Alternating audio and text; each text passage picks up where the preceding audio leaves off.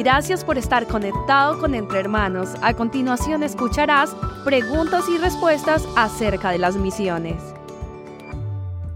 Bueno, hemos notado que hay mucho abandono de sus iglesias. Eh, los misioneros ya están en el campo, dejan de recibir ofrendas. El misionero vive en muchas ocasiones en soledad, extrañando a sus familiares, extrañando a su iglesia o a sus amistades. Eh, otro de los desafíos es que muchas veces no se acostumbran a la intemperie, al clima, a la misma sociedad, al, país o los diferentes tipos de sociedades. Em, muchas veces ellos desconocen la lengua de ciertas aldeas o grupos étnicos, o sea, aprenden el idioma nacional, pero muchas veces otro desafío más es que dentro de la misma nación hay más aldeas con diferentes lenguas. Em, ellos viven una vida espiritual muy solitaria. Algunos que son pioneros no tienen un lugar donde congregarse.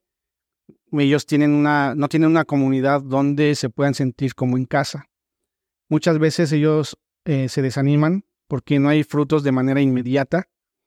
Y bueno, también las muestras afectivas de cariño. Tal vez vienen muchos de culturas donde hay mucho contacto físico y llegan a esa otra cultura donde no hay, no hay contacto, no, ni siquiera el saludo puede haber contacto físico. Eh, se enfrentan al trabajo en equipo con diferentes culturas.